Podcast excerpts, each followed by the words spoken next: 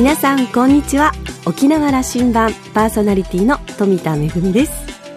皆様一平いい総鉢デービル。今年2回目。今回は旧正月のお正月のご挨拶でございます。あのまあ沖縄はね旧正月のお祝いをするところも多いですけれどもうちもですねあの家の方は新正月にお祝いをするんですがお家がまああのヌンドゥンチノロドゥンチということもありましてそこの拝みなんかは旧正月でもあのまあね、いろんなものをうさげたりとかっていうのをやるもんですから、まあ、大体1年に2回 あのお祝いをしてるんですけれども、まあ、現代人として嬉しいのは新正月にこういろいろとね今年1年の誓いなんかをこう立てて目標なんかを立ててちょっと3日ポーズになってしまったところがもう1回旧正月でリセットできるっていうのもちょっと嬉しいですよね。さあ沖縄羅針盤今日も5時までお届けいたしますどうぞお付き合いください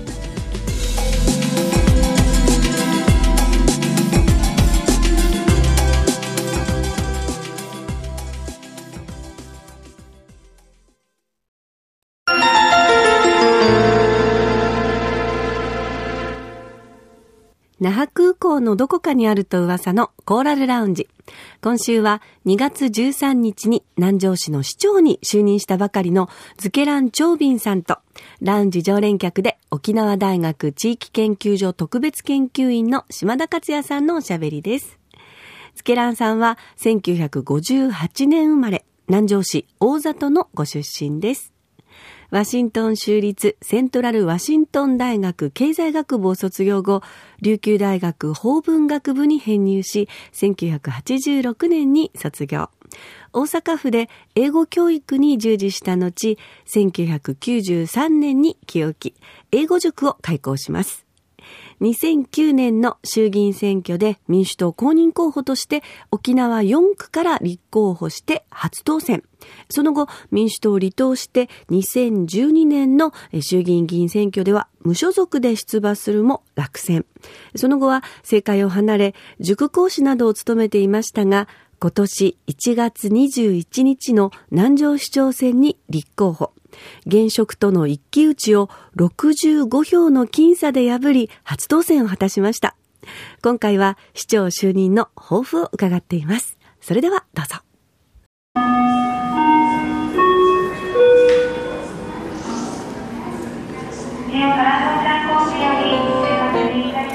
コーラルラウンジにズケラン・チョービンさんをお呼びしました。はい。あの、一言、あの選挙を振り返って、はい、うん短くくださいコメント。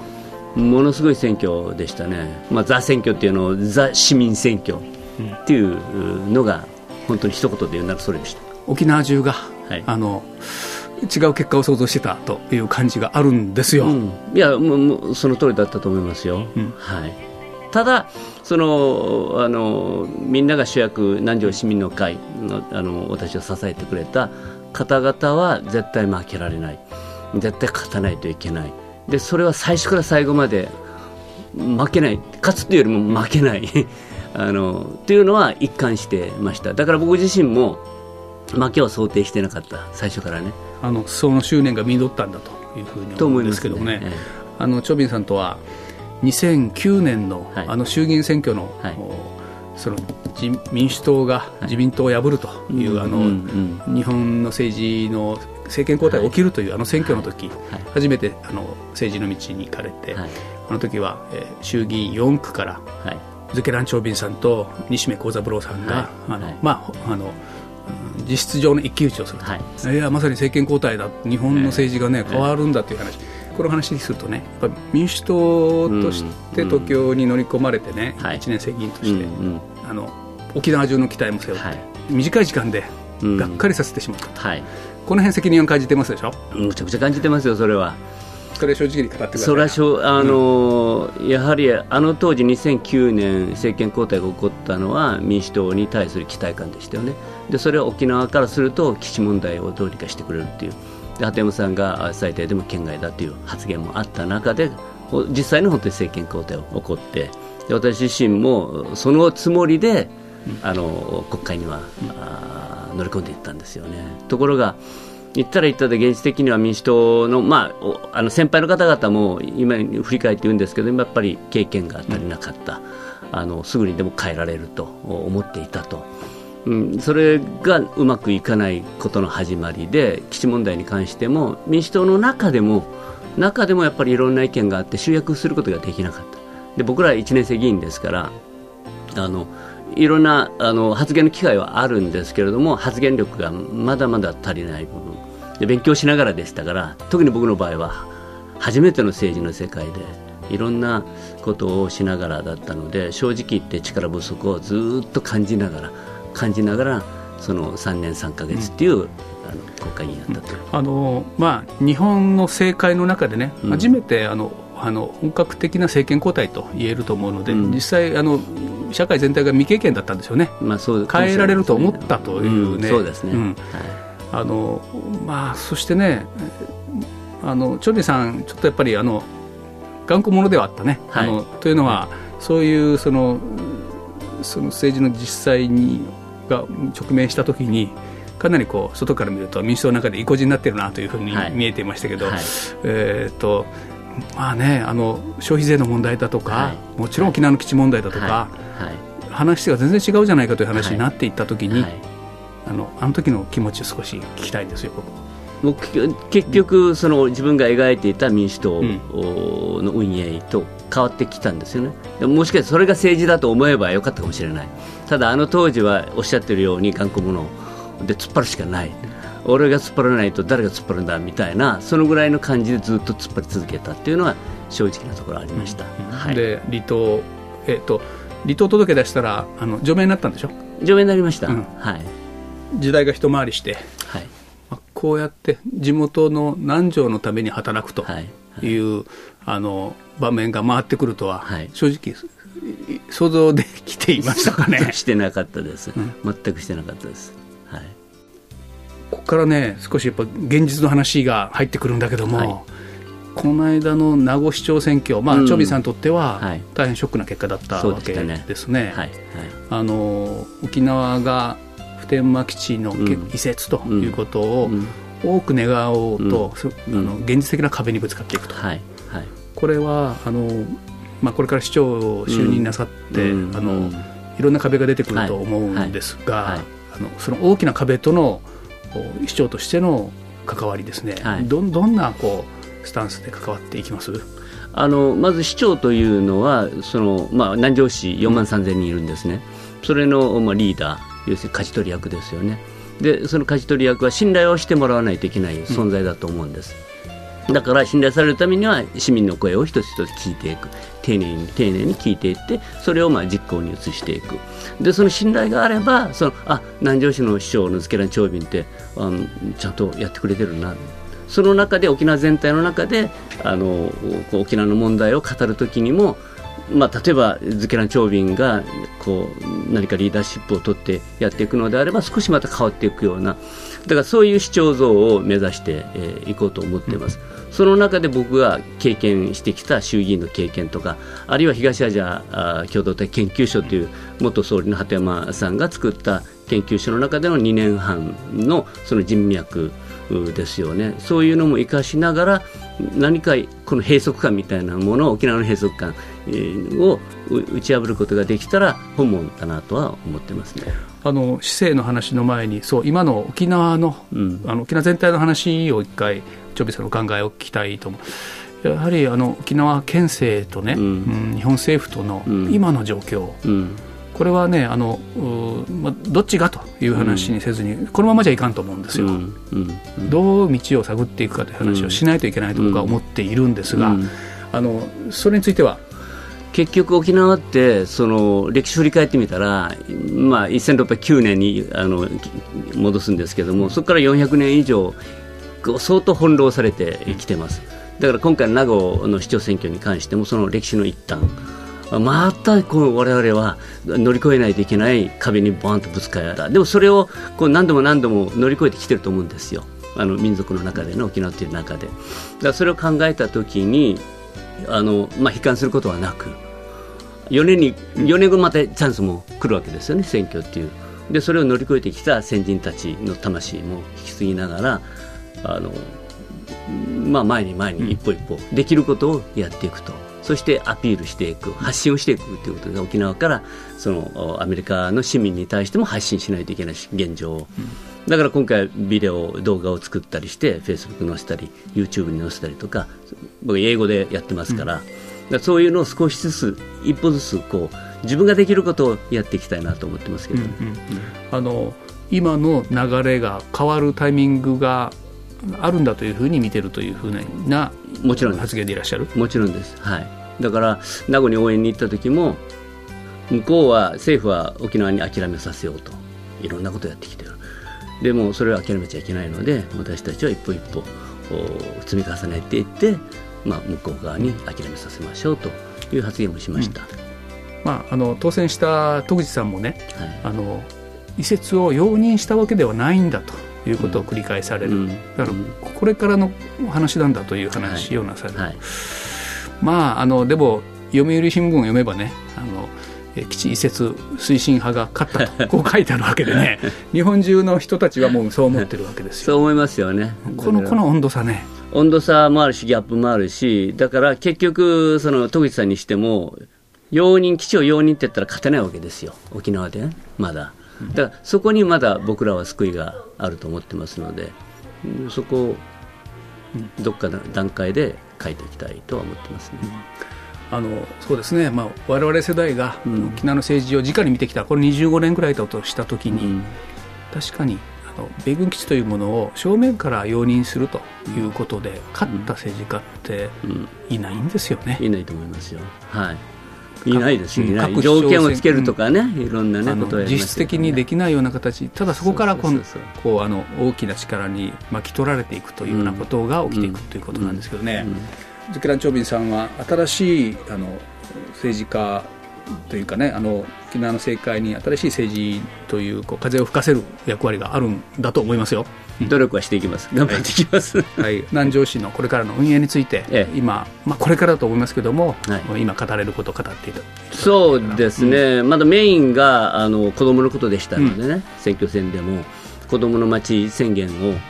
をしたいと思ってます。でその内容に関しては今から詰めていきますけれども、まあ、政治を離れたあの人生においても子どもたちとの関わりをずっとやってこられたわけですからそうですね。で、まあ、沖縄県全体の貧困の問題もね、うん、やっぱりこれ今始まったことではなくてやっぱり戦後ずっと引いてるわけです。で27年間アメリカ米軍に占領された中で日本全体の中では相当こういう問題に関しては遅れた中でスタートしてる。だから保育園問題幼稚園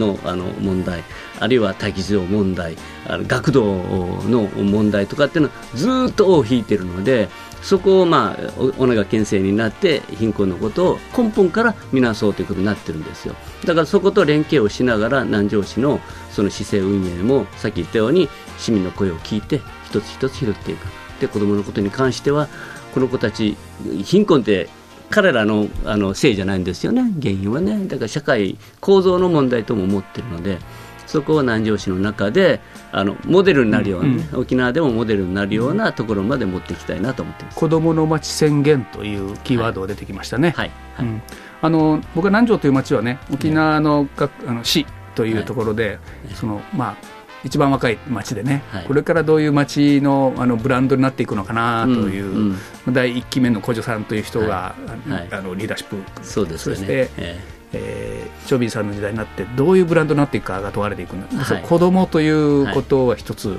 表に出していくということね、そうですそうですこれまで実はどこの町もあのそう言ってますから。あなるほどね、うん、あのどこの市長さんもそれは言うんでねこれはまたチョビンさんなりのあの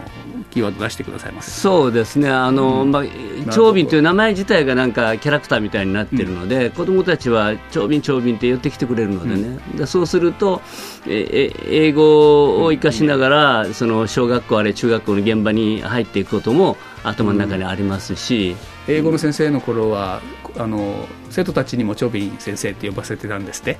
そうね、長瓶先生と呼ぶ子もいるし、長瓶って、うん、あの呼んでくれる子もいるし、まあ、いずれにしても長瓶はね、すごく読みやすいみたいです、はい、長斌市長というふうなことがあの一般化したらこれはどうです？ご本人にとっていや嬉しいですよ。それでいいですか？あそれ非常に嬉しいです。ズケラン市長とか言って偉そうにすることはない、ない。むしろそれは避けたいし、うん、やっぱり一市民ですよ私も、うん、一市民であってその誰でも親しく声をかけてくれるようなあの市長を目指してますので、うん、むしろ長敏って呼んでくれたら嬉しいですね。市長就任したらね、これ議会と向き合っていくことになるんだけども、はい。はい、うんえっ、ー、と8人ぐらいで、ええ、なんていうかな与党野党ね。はい、はいそういう関係はどうやってあのそれを先に進めていきますああのまあ、子どもの教育、あるいは貧困対策等に関しておそらく与党も野党もないと思うんです、この分野に関しては。ですから、そこからスタートしていって、私の考え方をあの野党議員の皆さんにも理解してもらいたいなと思ってます、そうすることによって、あじゃあここ協力していこうというのができてくるはずですので、お互いやってるのはやっぱり議会の中でも人間同士ですのでね。人と人あの話し合えば話し合うほどあの理解し合えるもんだと僕は思ってますからそういうふうなのを目指していきます。苦労もいっぱいあるはずですけども、ええ、あのエネルギーは満ち満ちてますか？はい、はい、はい、あの市役所に乗り込んでいってください。そうですね。えっ、ー、と沖縄羅針盤はですね、ええ、だから市長が誕生するとこれずっとワッチしていこうと。はい。で、はい、一番厳しい富田恵さんがこのパーソナリティですんでね、はい、あのこれからの、えー、ズケラン・チョビン市長の市政運営、これ、はい、あの見守っていきますね、時には厳しい、はい、こうまた年に1回ぐらい来てもらってお話聞きますんで、はい、ぜひお願いしたいですね、うん、この間も若い子たちとね、話したときにあの、みんながこう、なんか、なんつったっけな、まあ、いや、僕の方からは、いや、そうじゃないと、あの俺、チェックされる方だから、ああなたたちはチェックする側にもあるんだよと、俺が変なことしたらまたちゃんとやるよっつってね。そういう話もしてますので。あの多くの市民のそしてあのいろんな考えのあの考え方を耳を傾けると、はい、いうことを私からあの僭越ながらお願いしまして、はい、はい、わ、かりました。ぜひ頑張ってください、はい、ありがとうございます。今日はありがとうございました。あありがとうございました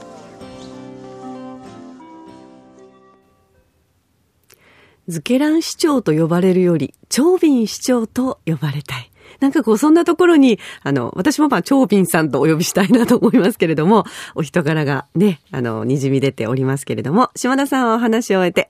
え少数与党の市政運営を余儀なくされますが、人懐っこい性格で、融和を進めながら手腕を発揮してほしいものですと。この融和というのがとても大切ですよね。あの、まあ、今どうしてもこう、社会全体が白か黒か、イエスかノーかのこう、分断させられることが進んでるんですけれども、もこれはやっぱりあの、私たち自分で好んで、自分たちで好んで分断の道を選んだわけではなくて、あの、分断させられているということも、あの、実感として持っていた方がいいなというふうに思います。様々な考え方を持つ市民と一緒に、融和の街づくりを進めてほしいなと思います。私はあの、個人的には、ぜひあの、えー、長斌市長にはですね、あの、ご堪能な英語を活かして、英語での発信を続けてほしいなという願いがあります。どうしてもこう、あの、沖縄は誤解されがちなところがありますので、丁寧に、あの、南城市のこと、そして沖縄のことを英語で発信し続けてほしいなと思います。今週のコーラルラウンジは南城市市長のズケラン長斌さんとラウンジ常連客で沖縄大学地域研究所特別研究員の島田克也さんとのおしゃべりでした。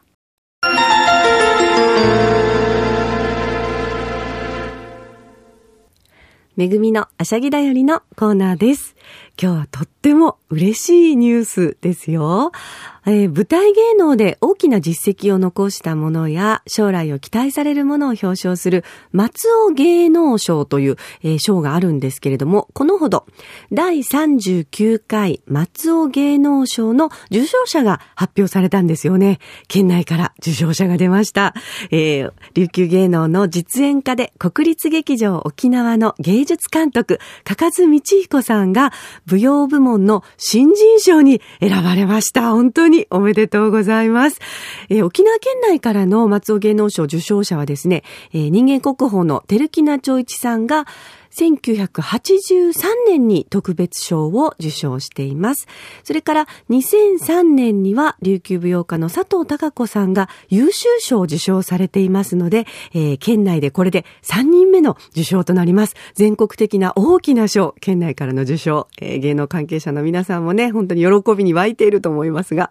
えー、かかずみちひこ芸術監督は琉球舞踊、それから組踊りなどの実演家として活躍しながら、数々の新新作組踊り、それから歌舞劇や内縄芝居などを発表して、琉球芸能に新風を吹き込んでいるというところが評価されました。えー、2013年から国立劇場沖縄の芸術監督を務めていらっしゃいますけれども、あの、私もね、えー、まあ、あの、定期的に国立劇場に通って大変楽しい舞台を拝見してますし、時々ですね、あの、リハーサルの様子もちょっと覗いて、あの、覗かせてもらうことがあるんですけれども、そこでももね、本当に穏やかに、にこやかにユーモアを交えながら、まあ、大先輩方から、それからあのね、現在、例えば、えー、県立芸大、またはあの、国立劇場沖縄の組踊り研修などで、あの、学んでいる学生さんたちまでとっても丁寧に演出されている姿が印象的です。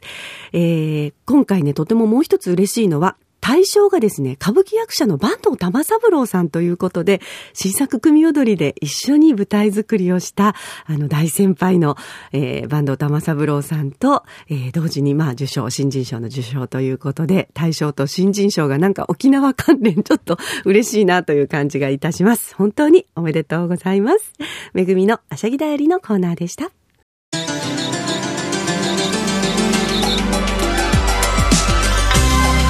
ラジオ沖縄ではラジコでの配信を行っています。スマートフォンやパソコンでリアルタイムで聞けるほか1週間の振り返り聴取も可能です。